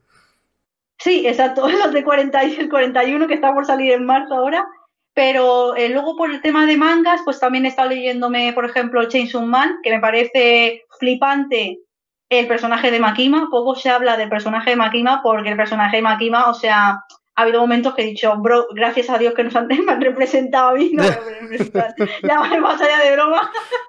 Pero sí que en plan de que me hace gracia, ¿no? El tema de la maquima, porque era como, a ver, sin hacer spoiler, porque claro, no puedo decir spoiler, pero sí es verdad que era como un personaje que te habla mucho de la dominación, vamos a decir, ¿no? En el tema de que, de cómo es una mujer empoderada, pero hasta un punto ya tóxico, súper chungo, con el Denji y el, rollito que se llevan entre los dos y tal, dije, bueno, esta tía me flipa, ¿no? Porque porque está bien de mujeres así como representadas como muy sumisas, como muy eh, como muy débiles y muy tal, que al final no deja de ser la representación que se hace a través del machismo, ¿no? Que suelen ser eh, personajes femeninos escritos por mujeres, ¿no? Pero es que en este caso a mí me mola la representación que se hace, porque a pesar de que pueda parecer, entre comillas, una puta loca o lo que sea, tal, en realidad sí que te habla mucho de las dinámicas de cómo también el ser tan sumamente dominadora o controladora o tal, eh, también es malo, ¿no? En la vida y cómo eh, pues al final el tema del poder, también tanto poder, también te puede joder la cabeza, ¿no? Entonces a mí me, me flipa un poco cómo está representada y me flipa lo que va sucediendo durante los, los capítulos, o sea, los libros y tal, porque digo, no puede ser que haya hecho esto, qué cabrona, ¿no? O sea, pero que te, te, es súper coherente con, con, cómo se comporta y cómo ya viniendo, digamos, de, de Berser, ¿no? Que a mí el personaje de Griffith es que mm, yo lo identifico mucho con mi vida todo, ¿no? Pero es que el yo, que he visto, yo he visto Griffiths, de verdad, ¿sabes? Entonces, cuando he visto un Griffith de ese estilo, es jodido, ¿eh? Pero es como lo que llamo yo el tema de la maldad humana. Eh, lo que está representado en Griffith al final no deja de ser eh, como el tema de la maldad humana, pero con una forma bella, en el aspecto de que tú traes esa forma bella y tú vas hacia esa forma bella, pero hacia, eh, lo que no te esperas es que detrás de esa forma de esa persona tan guapa y todo el rollo, por dentro está el tema de, esa super maldad de la hostia. El puto demonio, el puto demonio. Sí, sí, sí. El puto demonio y, y cómo, hombre, no hay Griffith en la vida real, por así decirlo, 100%, pero sí que hay personas que juegan con los sentimientos, personas que mienten, cómo engaña, cómo manipula, y a mí esos diálogos que tenía con, con Gas en muchos momentos, yo decía, digo, joder, es que ahora sí que me identifico, porque yo en su día lo vi en un anime, vi el anime de Berser, pero no entendí una mierda en el aspecto de que dije, ¿cómo ha pasado de toda esta situación al final, ¿no? Que sin decir spoilers de nada, pero ¿cómo pasa a esa parte final, ¿no? Sí, no, bueno, básicamente el anime es que empieza en el, en el capítulo cuarenta y pico, en el algo así es de, hmm. de, los que han publicado. En la dorada. Eh, sí, eso es. Sí. Entonces están las películas que están como muy al principio y la serie que está como mm. muy al final. Y hay un trozo ahí, bueno, un poco. Yo, yo también he estado... digamos que son cinco arcos, sí. Eso es, El tema de Berser. Entonces, siempre se representa el arco de la Edad Dorada y el Guerrero Negro, que es como la parte del principio de, de Berser. Es un poquito la introducción, pero por ejemplo, el de la condena, el halcón milenario y el de fantasía, que es el que se ha terminado ahora, no se representan en, en temas de, de películas, de series o, de videojuegos incluso. Entonces, eh, ya sabréis por qué sé tanto. de verse. Cuidado. Ya se descubrió. Uy, uy, uy. Ah, eso se vienen cositas, se vienen cositas. por eso no lo sé mucho, por eso, sin decirlo, pero ya he dicho. Pero, pero bueno, que, que lo de verse ahí me flipó mucho y ya dije, digo, bueno, esto, esto tiene aquí. Y sobre todo vi que el impacto, porque me acuerdo que estando en Atocha, yo vi el tema de, de lo que es el kiosco, del relay este típico que hay en Atocha y digo, es todo Berser. Y tenía incluso una pantalla que salía cosas de Berser. Digo, hostia, esto es. Esto es un tren, es un tren que hay que coger. O sea, es decir, esto es lo que se está llevando ahora y ha habido un cambio grande en librerías respecto al que ahora hay más mangas, más eh, todo este tema de Japón se está explotando mucho más. Y a mí me mola, ¿eh? porque yo cuando era joven pues lo leía mucho y ahora veo que, que se está llevando mucho, mucho más como hay que menos prejuicios, creo también. Yo, yo por ejemplo, en, el cole donde trabajo, ahí la, hmm. mayoría de niños leen, leen manga. Tú le dices a un niño que se coja un libro para leer o que se lea un libro en casa para hacer una tal, y, casi todos son manga o, incluso cómics de Mortal y Filemón, todo de ese estilo, ¿sabes? Y ya te digo, es, hmm. los niños llevan mochilas de Naruto, de One Piece, de todo un poco, y, sí que es verdad que está eso, más, más universalizado un poco. Lo cual, pues oye, al final a la industria le beneficia y a los fans de, esa industria, pues también, está claro. Todo se retroalimenta. totalmente, totalmente. Así que eso y eso, pues los hobbies es un poco eso, los mangas, animes y, y poquito más. Y leer libros, que por otro lado, ya por terminar, es pues lo que leo de libros son muy raros porque yo ni leo fantasía, que en su día ya leí pues el típico de lo del hombre sabio este, el temor de un hombre sabio, todos los de Juego de Tronos me fliparon en su día, me leí el de la Casa del Dragón antes de la serie hace muchísimo tiempo y ya me, me harté un poquillo de la fantasía, pero siempre me ha gustado, de hecho aquí tengo cosas del Señor de los Anillos y tal, pero, pero es verdad que ahora pues lo que leo es mucho autoficción, autobiografía, cosas así contemporáneas y tal, y ahora me estoy leyendo un libro que si no sé si habéis visto la película de Blonde, que es la de Marilyn Monroe, que la ha hecho Ana de Armas. Sé cuál es, pero no la he visto, pero sé, sé cuál es. Eh, pues digamos que la película se basa en un libro y el libro lo que hace la mujer es coger la historia de Marilyn Monroe y ella inventarse una historia eh, que no existió de Marilyn Monroe, lo que hizo es ficcionalizarla o algo así. Mm. Y claro, esa mujer pues me ha ido cogiendo libros y me estoy leyendo un libro en inglés de ella que va a su vez sobre un caso de un crimen real en Estados Unidos, o sea que me mola mm, mm. cosas de ese estilo de, de cosas rarillas en ese aspecto de, autobiografías, autoficción. No me va mucho mm. ya el Brandon Sanderson, lo tengo que leer, pero ya como quiero pasar otras cosas. Bueno, siempre hay épocas, o sea, ahora estás en y ya está, no pasa nada. Sí, sí, sí. Exacto, exacto. Yo lo veo también un poco de madurez de, lectura, ¿no? A lo mejor. Que no es siempre, pues eso, lo, Poco a poco, siempre me ha gustado. Me gusta siempre la autobiografía, en plan, en su día me leí la de Bruce Sprinting, la de Steve Jobs, que la recomiendo mucho. aunque como te digo, a lo mejor Oh, la del Steve Jobs me flipó. Y, la de Bruce Sprinting también no la recomiendo porque habla de la depresión y la salud mental y cómo es ser famoso, los primeros famosos, digamos. Em, mm. Entonces me mola mucho ese tipo de temas y, nada, y la verdad que poquito a poco, abriendo un poco en ese aspecto con el tema de la lectura, porque hay muchísimas cosas por, por leer. Hmm. Y tanto, y tanto. Vale, con esto yo creo que vamos a pasar ya a la parte de la tier list. Antes de, dar el carpetazo, te quiero preguntar si quieres añadir algo más, alguna información más, lo que quieras. De momento no, lo que tengo como duda es, al final lo de las preguntas de lo del Patreon, eh, ¿se han, hecho preguntas o no se han hecho al final preguntas? Como lo vi en, en Twitter, que había como que ¿Poníais preguntas? De momento no, de momento no hay ninguna pregunta porque tenemos un, número muy reducido de mecenas, así que desde aquí os animamos Estamos a todos. arrancando, la semillita está puesta, pero aún tiene que germinar. Ah, vale. Sí, es que el Patreon lo tenemos desde hace dos semanitas solamente y bueno, tenemos ahí ah, tres personas, pero bueno, poco a poco, oye, ya, ya, ya, se vendrá. Y por supuesto, si en algún momento los oyentes queréis preguntarle algo a, Sofía, que aunque no estemos ya conectados con ella, lo podéis hacer y nosotros se, lo, se lo hacemos llegar sin ningún problema. Muy bien. Sí. Con esto vamos ahora con la tier list de los títulos más relevantes, entre comillas, de eh, Anapurna, publicados por Anapurna.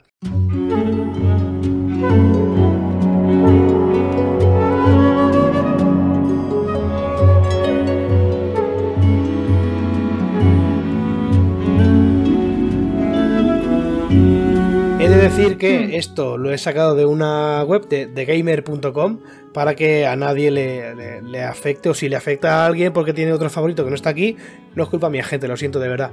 Yo me he basado en, lo que dice esta web porque al final no he podido jugar a todos. Vale. Entonces, funcionamiento de la, de la lista. Básicamente, como siempre, cinco niveles. Desde abajo he puesto directamente juego, un juego normal, ¿vale? Porque no vamos a poner un juego malo, me parece eh, faltar al respeto a, un publisher como, como es Anapurna, ¿no? Luego ya ponemos un juego bueno, muy bueno, un juego especial y un juego imprescindible. Por supuesto, esto va a ser la opinión de Sofía, que no es, no es para sentar cátedra, pero siempre más o menos, pues es, digamos que una media, algunos se pueden esperar, ¿no? Bien, hmm. empezamos entonces con Donut County. No sé si lo habrás jugado o no, cuéntanos qué sabes sobre él. Vale, pues cuéntanos. Donut Conti, me suena que el tema de la mecánica era como que se hacía como un agujerito, como si fuera un donut, por eso se llama así. Y es verdad como que se absorbía todo lo que era el mundo y te iban cambiando los niveles y tenías como que ir haciendo como para absorber el mundo. Sí es verdad que este, yo creo que como no me he quedado mucho con los nombres de estas cosas, te voy a decir, siendo el 1 el más arriba y el 5 el más abajo, eh, pues digamos que este le dejaría en un 4. Porque si es verdad que mm, el tema está en que tenía como muy buena fama, pero a mí me sorprendió por el tema de que era muy denso en diálogo y como que se me hizo un poco... Mm, no lo terminé, a pesar de que era corto, era como, oye, pues esto como que es muy denso todo el rato aquí, tanto diálogo, tanto diálogo. Pero es verdad que estaba bien, creo que la representación de, los personajes me suena que eh, tenía muy en cuenta el tema de las minorías, si mal no me suena, era, era de ese estilo.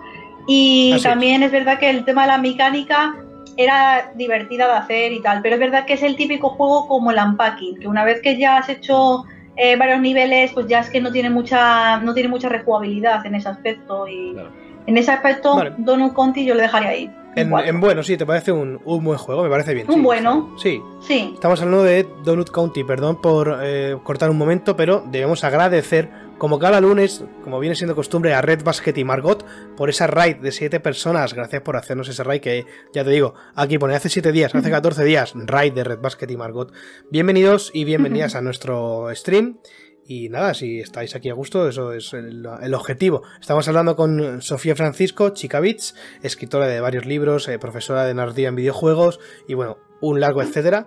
Y estamos eso, haciendo una tier list sobre los juegos más relevantes de Anapurna. Hemos puesto el libro por si acaso, si hay dos personas. el Anapurna videojuegos de, la cima de de papel. Ahí está, está y ya está. Eso es. Sí. ya sabéis, en redes es Chica Beats, para ir a seguirla y, dejáis mm. tremendo like. El Donut County hemos dicho que es juego bueno. Me parece bien, yo la verdad es que estoy, estoy de acuerdo. No es un juego normal, al final es un juego que rompe ¿no? alguna, alguna dinámica y, aporta cosas nuevas.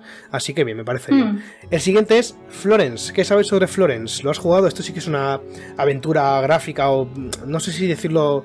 Eh, el género nunca lo sé hmm. decir del todo bien. Eh, ¿Cómo lo hmm. clasificarías tú y en qué lugar lo pondrías? Yo lo, yo lo clasificaría como un juego móvil, eh, point and click, por el tema de que solamente te permite interaccionar a través de darle con el botoncito y arrastrar elementos y luego, en cuanto a lo que sé del juego, sé que es un desarrollador que se llama Ken Wong, que, es australiano.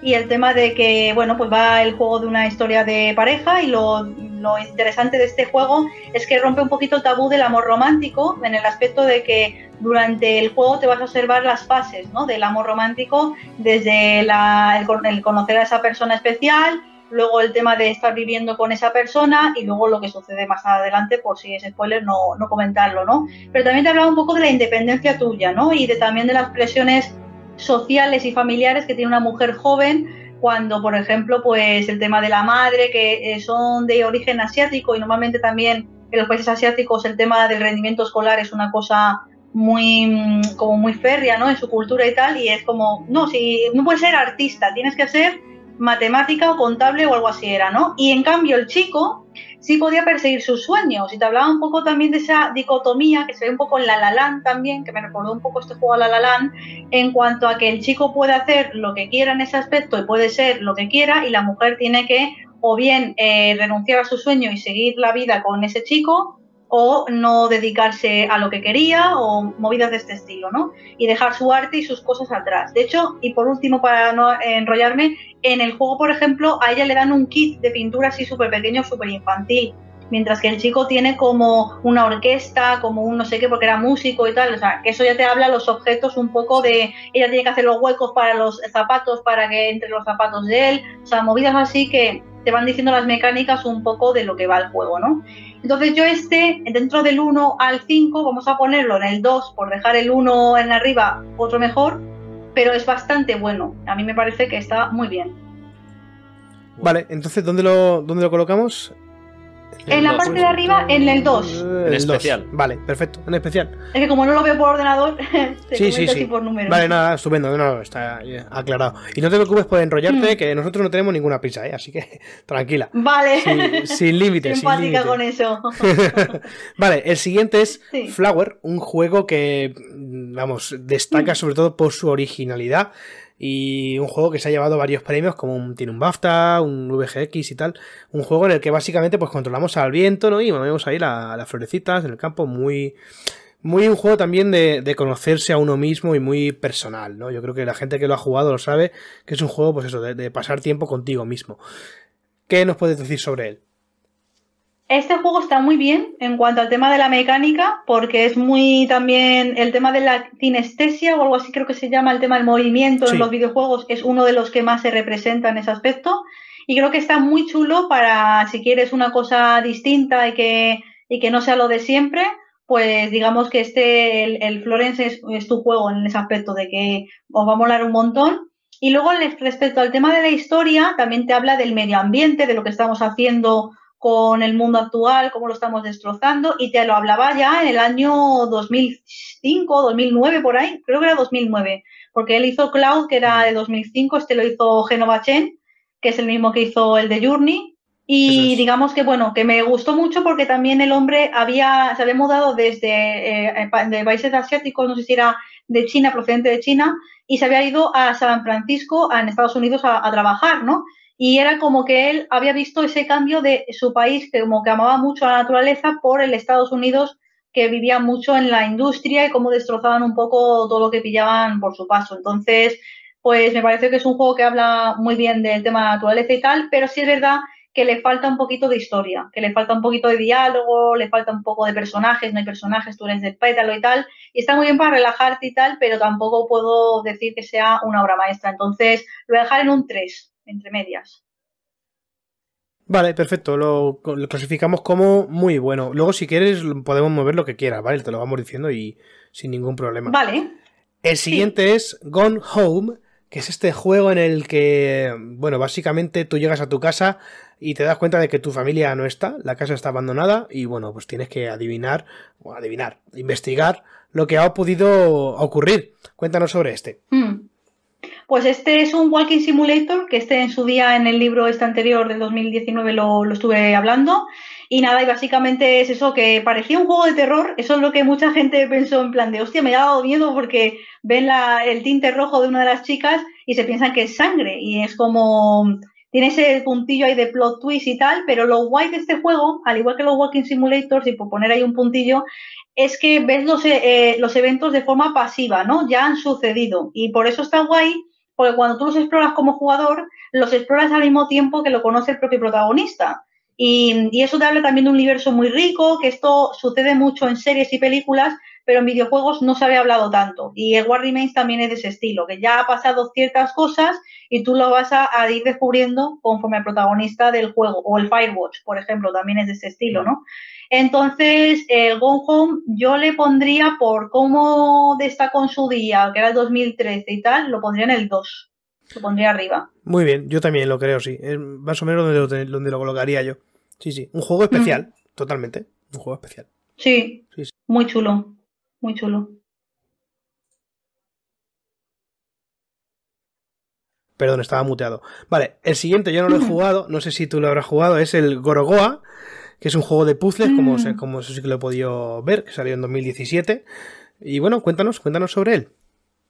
Gorowa, efectivamente no lo he jugado yo tampoco. Solamente creo que conozco que el desarrollo fue una situación de, estos de crowdfunding, de los primeros crowdfundings, que tuvo muy buena crítica en cuanto a la gente que, que lo jugó y tal, y que tuvo mucho tema de desarrollo, que como depende de otras personas por crowdfunding y tal, es como que se alargó mucho el desarrollo o algo así fue, y es verdad que lo he visto alguna vez por imágenes como es y tal, pero no lo he jugado. Es verdad que al ser puzzles dudo mucho que le ponga arriba porque no soy muy de, de puzzle, porque básicamente porque soy muy torpe en ese aspecto de, de cagar unas cosas con las otras. Se me da muy mal. De Witness hice hasta un punto, mira que me flipo el Witness, ¿eh? Pero es que hasta un punto de 100 puzzles y ya dije, no, tío, yo ya estas cosas de reflejos con la luna y no sé qué, háztelas tú, bro, porque yo no tengo ni idea de lo que me estás haciendo aquí ya, ¿sabes? y, nada, o sea que este le pondría, si habría alguna, alguna fila de juegos no jugados o tal, pues lo pondría ahí. Si no, por cómo le he visto yo así de, de primeras, le pongo en un 4, como el Donu Conti. Vale.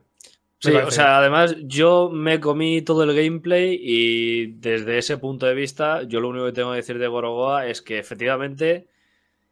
Eh, es muy bonito estéticamente hablando, en plan, creo que está muy bien llevado el cómo conectan los puzzles entre sí y el mm. mundo, por así decirlo, que generan con esos puzzles, pero no, no aportan nada más. Al final mm. también es cortito y tal, entonces la gente que lo vi jugarlo se quedó también como, joder, esperaba mucho más. Entonces, sí, se queda en, un buen juego, o sea, es un juego curioso, eh, atractivo y, y poco más. O sea, Totalmente. Mm.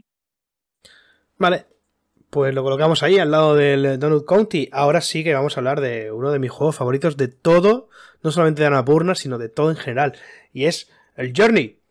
Eh, pues bueno, ¿qué, decir de Journey? Todo el mundo lo, yo creo que todo el mundo lo conoce y un juego que salió en, en 2012 de forma exclusiva para PlayStation, pero que ahora ya pues prácticamente todo el mundo lo, puede jugar.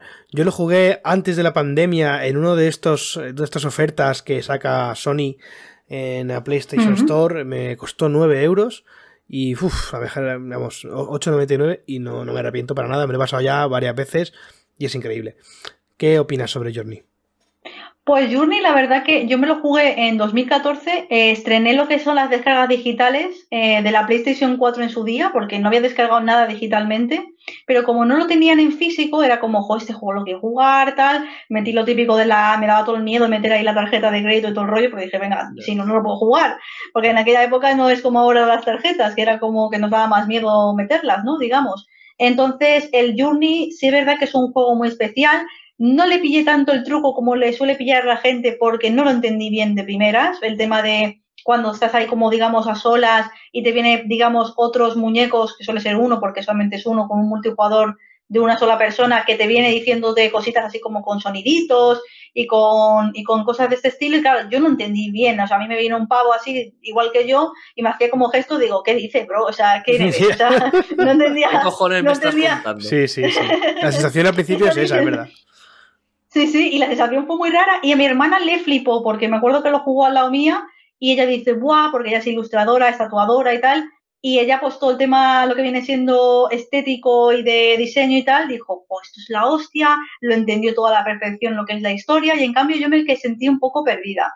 Cuando lo he ido jugando ya a partir de entonces varias veces, sí que ya le he ido viendo ese, ese tema de lo del multijugador al estudiarlo y tal, y creo que es de razón ponerle en el 1 en el aspecto de que, eh, como ha pasado, bueno, de momento no hemos puesto ninguno en el 1, ¿no? No, o sería el primero. Sí. Pues el 1 sería para mí. eh, porque tengo pensamiento poner otro en el 1.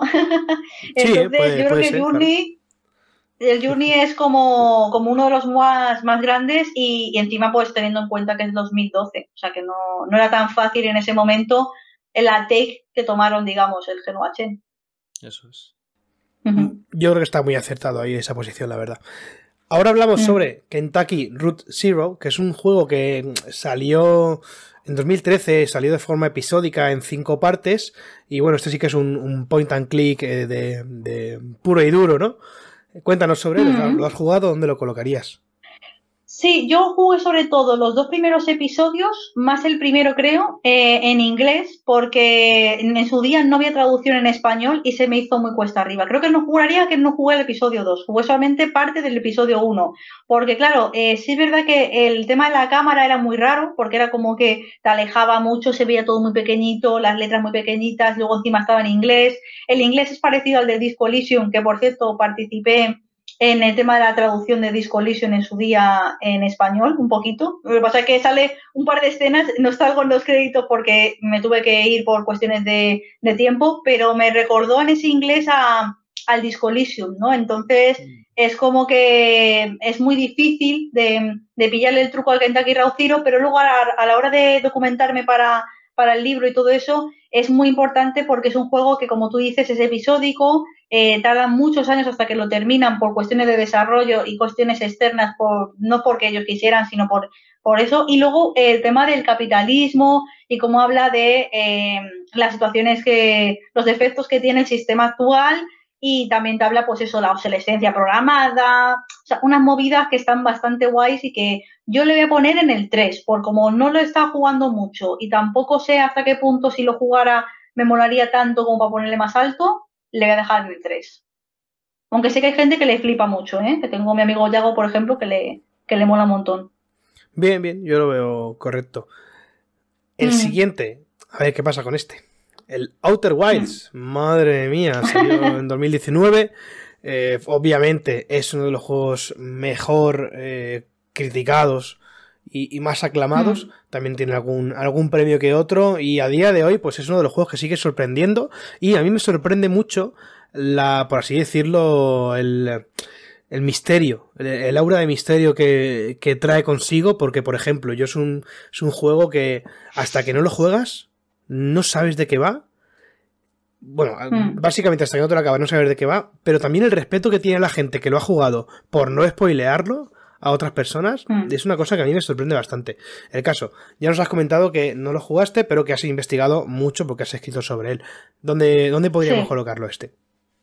Pues este, primero decir el libro, porque como sé que hay gente que se ha incorporado, que ahí está el Outer Wild también, la edición del Outer Wild, pues eso que el Outer Wild yo lo colocaría en el 2, porque a pesar de que no lo he mm, jugado, porque no he tenido tiempo, etc., pero sí que me he documentado bastante cuanto a jugadores y también en los medios, periodistas, etc. Y sé de lo que va perfectamente, etc.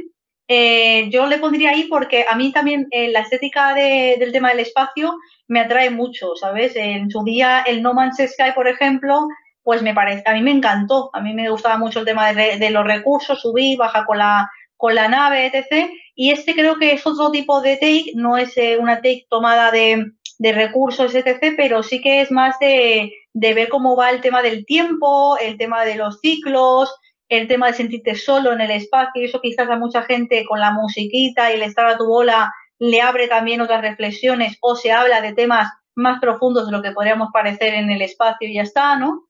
Entonces yo creo que da mucho de sí y a pesar de que no lo he jugado, sí es verdad que por la importancia, como ha comentado Juan, de que eh, además es que la gente que le encanta spoilear, este justo es una cosa que no le gusta spoilear a nadie ni de coña, pues, pues yo creo que tiene ahí su mérito y que se lo habrá ganado a, a pulso. Y luego que el desarrollo también fue de estos también de crowdfunding que costó hasta que salió, que era una tesis, era un grupo universitario, de hecho, era un trabajo de tesis de un grupo universitario y fue saliendo, digamos, con el tema de los crowdfunding como un proyecto comercial ya disponible y distribuible por las plataformas que hay a día de hoy. Entonces, eh, todo el mérito para, para esa gente y, que tiene mucho, mucho valor en ese aspecto. Entonces, pues lo pondría en un 2.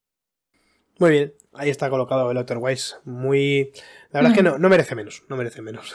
El siguiente es Sayonara Wild Hearts.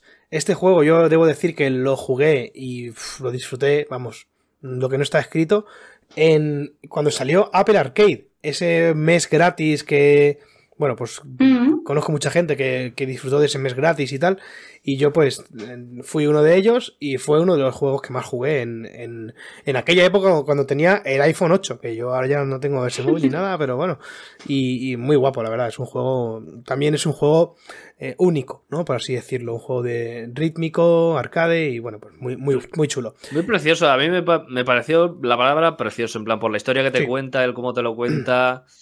No sé, todo acompaña, mm. no sé. Sí, este tiene una historia con fuerza al final de, de, la mujer y bueno, pues todo lo que, lo que trae consigo sin hacer, sin hacer mucho spoiler. Cuéntanos eh, sobre él y dónde lo colocas.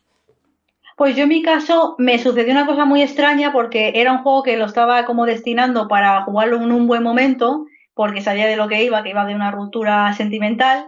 Estaba empezando una nueva relación. Esto está escrito en el libro, ¿eh? La conclusión está escrito en el libro estaba empezando una nueva relación, digo, bueno, este chavalito tal, que jugaba a la Nintendo Switch y tal, digo, bueno, pues venga, voy a, voy a intentar jugar más este juego. Pues durante, eh, porque fue una relación extremadamente corta, fueron 15 días o 10 días, no fue más.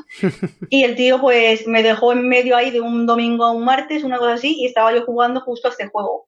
Y, y bro, se me quedó marcado. Se me quedó marcado porque, claro, dije, de una ruptura que me estaba esperando no jugarlo para estar en una situación normal y buena. Y yo viendo, pensaba que estaban las los ladrillos bien puestos y todo el rollo y resulta que no había ni ladrillos ni había nada. O sea, entonces, claro, yo de, la, de la de la enfado que de la verdad en ese aspecto, pues, eh, pues la verdad que cuando me jugué el juego dije, coño, tal. Em, me quedé muy marcada en el aspecto de lo del Sayonara Wild Heart, pero es verdad que lo bueno de todo esto es que si no hubiera habido esa situación personal mía, no se hubiera quedado tan marcado y probablemente a lo mejor no habría este libro porque entre ellos está ese juego también, ¿no? Entonces, Em, todo lo malo tiene también su lado positivo, ¿no? Y, el Sayonara Wild Hearts es un juego que está muy bien expresado el tema de, me mola lo del tarot, utilizan como las cartas del tarot para representar eh, los enemigos que te vas encontrando y tal, y luego el tema de, de la super velocidad que tiene ese juego, que pocas veces se ve una velocidad tan fluida, con tantos elementos brillantes. Es muy difícil que todo eso funcione bien en una Nintendo Switch, que estamos hablando de una plataforma pues que en su momento cuando sacó este juego, que yo lo jugué en el 2020 finales, pero tenía ya su tiempo, tenía un año más creo, y, y joder, 2019, un juego así y tal, pues sorprendió bastante y la música y todo estaba muy bien coordinado, o sea que yo más allá de la situación esta personal y eso, le pondría en un 3, vamos a poner en un 3, porque tampoco un 2, es que es muy cortito el juego, entonces no le pongo, no es por el tema de la, de la duración, pero no le veo tan bueno como para un 2 en ese aspecto. Me parece bien, estupendo. Sí. Mm. Sí, sí, sí, muy bien. Vale, ahora vamos con, con Stray, el juego del gato, que yo creo que este es uno de los más conocidos de, de Anapurna. Este, este viene bajo el sello de Anapurna porque está producido por ellos no, todavía, este todavía, no. creo que está desarrollado por otra, por otra empresa. Eh, ahora mismo no conozco el nombre porque no me viene y no puedo buscártelo y tal, pero sí que me resuena que todavía Napurna en sí no ha hecho ningún tipo de juego porque el, estudio empezó a, desarrollar y todo esto a partir de finales del 2021. Entonces no da tiempo material porque Stray ya estaba más que desarrollado en esa época cuando empezó Anapurna abrir ese estudio. Y luego respecto al juego, yo no lo he jugado porque no me ha dado tiempo tampoco en el tema de, lo de Stray, aparte que no está en el libro, como he comentado ya antes, pero sí es verdad que tengo compañeros del batallón que Atreides y Sergio lo jugaron en su día y me dijeron que no había salido muy bueno, que había tenido muchos fallos así como muy, principia muy, muy principales, estilo como que el gato, por ejemplo, no podía saltar a ciertos sitios, y eso le resultaba raro, eh, pues el tema de cómo también tratan la historia del gato, como que también había puntillos así como extraños y que luego pues que no parecía una cosa y luego era otra. Entonces a mí cuando me hablan de que algo parece una cosa y luego te engañan es otra, también eso me tira mucho para atrás en cuanto a juegos. Pero aún así, por las expectativas que tienen, el tema de ser arriesgados a la hora de coger como avatar un gato, etc., yo lo pondría en el 4, por no dejarlo tan bajo en el 5. Pero le voy a dar un 4 por ser un poco justos en ese aspecto. Muy bien, me parece bien. Sí, yo al final es eso, es un mm. juego que también prometía muchísimo, al menos a, priori, ¿no? Y luego resultó que no era lo que la gente esperaba, a lo mejor. Se esperaba. Sí. sí que yo lo reconozco que no es un mal juego, no, no, lo considero un mal juego, lo considero un juego bueno. Pero sí que es eso, mm. no, no sé, no, no tuvo ese punch, ¿no? A lo mejor que, que se esperaba de él. Pero bueno, mm. está bien, está bien. Vale. Totalmente. Vamos ahora con este juego que tampoco lo he jugado yo, que es, eh, a ver, te voy a ponerme el título en grande porque no lo veo bien, The Unfinished Swan, como el, ganso sin, sin, terminar o algo así, no sé cómo se traduciría. Este es un juego de puzzles también y que salió en el en 2012 y es un juego, pues al final es una, una aventura también muy parecida al What Remains of Edith Finch. Cuéntanos eh, qué sabes sobre él y dónde lo colocarías. De hecho, se parece mucho a One Remains of Edith porque es como del mismo estudio. Es una secuela, entre comillas, o sea, una precuela, perdón, entre comillas, de, de One Remains of Edith Finch, porque de hecho el pintor que aparece en este juego luego aparece como personaje en One Remains of Edith Finch, que es el niño. El niño que desaparece en la cabina, en la parte alta, es también el que está unido con, con el Dan Finish One. Yo este no lo he jugado, pero es verdad que he visto gameplay y también con el tema de la pintura, etc., le veo que es bastante en ese aspecto, por yo también tengo en cuenta el contexto, el 2012, veo que es bastante arriesgado, le pongo un 3, por el tema de que no es el War Remains, pero luego da pie al War Remains en ese aspecto. Hmm. Perfecto, ahí está bien, bien colocado.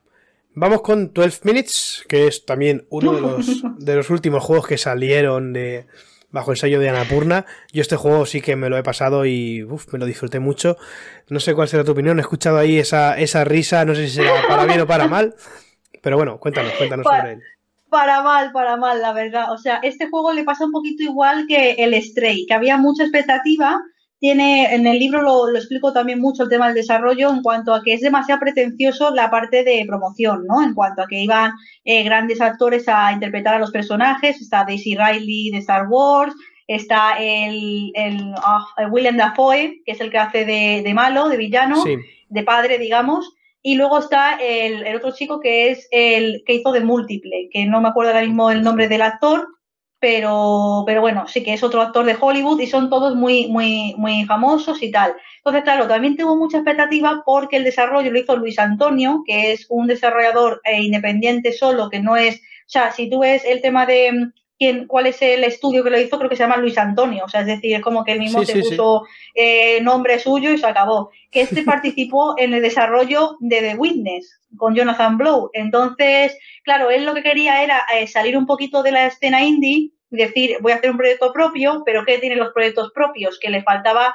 recursos económicos, que él mismo fue muy perfeccionista, creo, y claro, eh, fue enseñando el juego, lo malo que tuvo es que enseñó el juego demasiado pronto y en diferentes eventos, y cosas como, por ejemplo, 2017 o algo así. Entonces, claro, eh, tanto tiempo de 2017 hasta que sale en agosto de 2021, le pilla justo la pandemia porque tenía pensamiento de sacarlo en 2020, pero claro, al pillar la pandemia se extiende el desarrollo, porque entre otras cosas, por ejemplo, lo hablo en el libro, eh, les tocó eh, grabar las, eh, los diálogos como con unas medidas de seguridad muy fuertes e incluso por videollamada. O sea, hay cosas como que están grabadas como con una tecnología y una calidad más mala de lo que tendría que ser porque no podían ir a Londres a hacer el tema del estudio, a grabar cosas y había que sacar el juego porque hay unas em, hay unas cosas así como de plan, como siempre en cualquier contrato, ¿no? Unos plazos, un dinero, un tal, ¿no? Una inversión.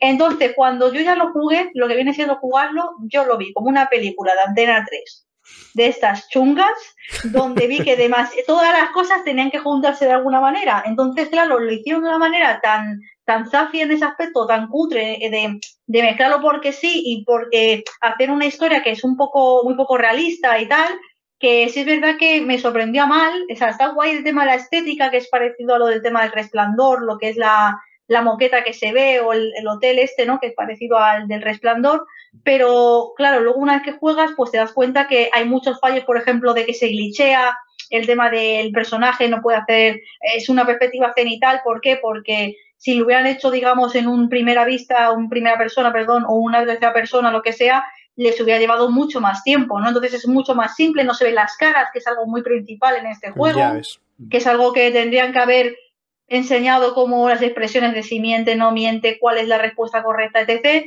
Entonces, bueno, hay momentos así que están guay, cuando te metes en el armario, estás ahí con el teléfono y buscas las, los, los códigos y las cosas o los números y todo eso, a mí me pero en otras cosas era como, luego los errores se pagaban muy mal porque había que repetir todo desde el principio y se hacía muy frustrante, o sea, una serie de cosas que a mí, eh, personalmente, de todos es el peor y le tengo que poner un 5, porque le veo extremadamente malo en muchas cosas, entonces es como, bueno, tenían que haberlo pulido más, ¿no? Como que tuvieron tanto tiempo y qué pena que no se pulió como tenía que haberse pulido. Mm. Muy bien, pues ahí está, en un juego normal, y porque no hay menos, por lo que parece. vale. Y por último, tenemos What Remains of Edith Finch, que es un juego que a mí sí que me gustó, la verdad, me gustó mucho, mucho, mucho. Mm. Lo jugué también, me pasó igual que este creo que también me pasó igual que con, que con el Journey, que lo pillé por muy poquito. O incluso igual lo, lo, jugué porque lo regalaron con el Plus, ya no me acuerdo, la verdad. Pero bueno, mm. un juego que, oye, pues gracias a Dios, por decir algo, lo he podido jugar y, se ha quedado aquí en, en mi retina, la verdad. Cuéntanos sobre él. Pues mira, yo el hecho de eh, la edición esta que esté de War Remains es por el hecho de que para mí es el mejor juego. O sea, este le pongo en el 1, ya te lo aviso porque este sí que yo le vi que es muy redondo en cuanto a que, bueno, te habla del realismo mágico, eh, que es, una, es un género, digamos, o un movimiento literario que se utiliza pues el tema de los fantasmas y el tema del pasado y cómo se traduce en la vida real y cómo esos elementos paranormales están dentro de la vida real, sin llegar a ser elementos de terror, sino como recordatorios de lo que pasó en su día, cómo se confluyen las historias. La realidad no es la realidad, es como ese tipo de movidas que a mí me mola, ¿no?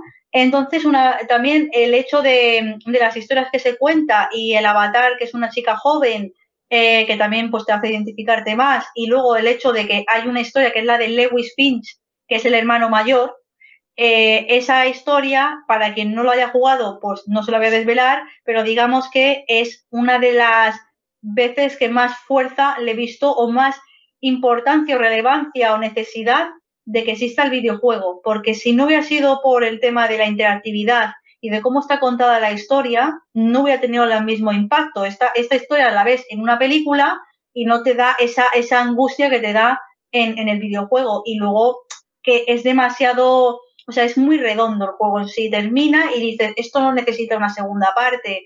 Eh, la duración es exacta la que tiene que tener. Em, como que la brevedad em, la tuvieron en cuenta como algo positivo y, no es que es como que termine abruptamente o hay otro juego como es Direster, por ejemplo, que también tiene una historia parecida, que es un Walking Simulator y ese le faltaba tantos recursos que es una pena, ¿no? Que, y era demasiado intrincado los diálogos y tal. Este estaba muy bien. Y luego el hecho de que cada familiar la muerte que tuviera, pues se atrevieron a cosas como, por ejemplo, hay un bebé que se ahoga en la bañera, ¿no? Y que eso en, su, en, un en el desarrollo se habló que se testeó mucho y estuvo a punto de censurarse, o la propia historia de Lewis Finch, de lo que pasa en esa historia, también estuvo a punto de censurarse, pues yo creo que al final eh, el hecho de tener el juego como tenía que ser, eh, y que hay misterios, ¿no? Que hay otra que es la Bárbara Finch, tampoco se sabe cómo muere realmente, etc yo creo que todo eso lo hace un juego muy mágico y, rompe un poco a favor de lo que podrían haber sido los videojuegos hasta entonces, desde entonces ahora, porque yo creo que en los últimos años, y esto ya para terminar, en los últimos años creo que está habiendo un retroceso, se está yendo un poco a lo fácil y se está yendo a lo que da dinero, ¿no? Y que se está llevando todo un poco a la fórmula del Souls-like, que a mí me gusta mucho, repito, Dark Souls, Bloodborne y todo, pero sí es verdad que en algunos aspectos no es tan necesario llevarlo a esa fórmula y si se está llevando esa fórmula es por intentar convertir todo en un Souls-like, ¿no? Y se está dejando de lado otras takes más interesantes como podría ser otra de los Walking Simulator que se han dejado eh, fuera porque hay estudios como por ejemplo Camposanto que hizo Firewatch que iba a hacer un juego de Egipto de, de Valley of the Gods o algo así se iba a llamar y se canceló por cuestiones económicas, ¿no? O por cuestiones de que no lo cogió una empresa, creo que era Valve, y luego les dijeron que no, y toda la gente la desmenuzaron en diferentes empresas de videojuegos. Entonces, es una pena, pero se necesitan más, más cosas arriesgadas como, como lo que ha hecho Anapurna y en este caso War Remains, que, que yo creo que se ha, quedado, se ha quedado como algo ahí como que sucedió, pero mm, no se ha vuelto a replicar y, es una pena. Mm. Se ha intentado algún juego acercar a él, pero sí que es verdad que no es complicado hmm. acercarse al, al resultado que, tuvo, sí, sí.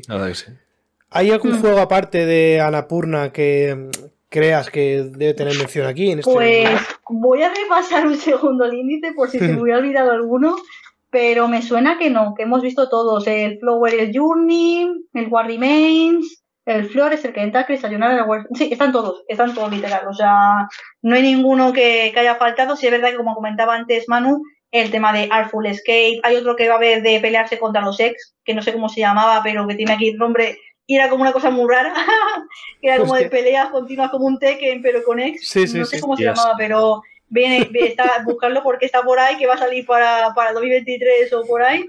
Y, no sé, y, el Stray, pues, pues porque no lo he jugado y tal, pero se ha incluido un poco todo, así que guay.